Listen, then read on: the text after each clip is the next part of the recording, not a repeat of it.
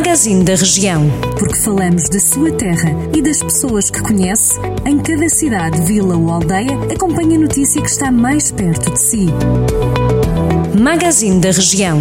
Edição de Micaela Costa.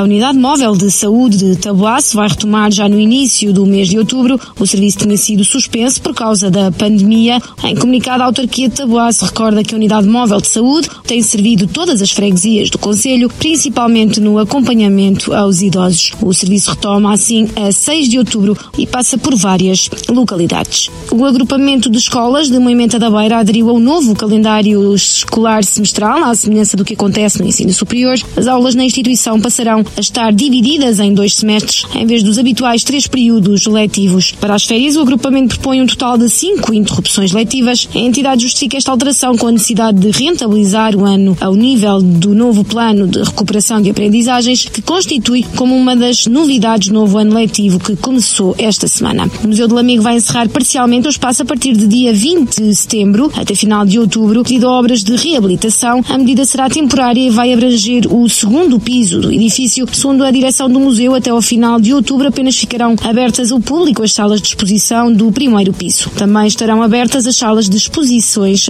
temporárias. A Câmara de Sinfãs anunciou a adjudicação da obra de execução do Parque Botânico e Fluvial temático do Rio Paiva. O espaço vai ser construído no lugar da lagoa, também conhecido como Eirinhas. Segundo a autarquia, o investimento será superior a 508 mil euros, visando a continuação da aposta de valorização do Rio Paiva depois da construção do Parque Fluvial do quilómetro 10 o projeto prevê a construção de um edifício de apoio ao parque com bar, instalações sanitárias, arrumos e um terraço para observação de aves e contemplação da natureza e também a criação de uma rede de percursos equipados com mobiliário urbano. Cinco personalidades e três instituições de Viseu vão ser homenageadas no feriado municipal que decorre já na próxima terça-feira, 21 de setembro. João Caiado, capitão Arnaldo Costeira ou António José Marques de Matos Almeida são alguns nomes a homenagear. A Casa de Saúde de São Mateus, Dinamo Clube da Estação e Centro de Apoio a Deficientes de Santo Estevão são as uh, coletividades agraciadas. O antigo Presidente da Câmara, António Almeida Henriques, será também lembrado com medalha de ouro e o Viriato de Ouro. As homenagens decorrem numa cerimónia solene que terá lugar no Teatro Viriato. Está dada a volta pelo distrito estas e outras notícias em jornaldocentro.pt.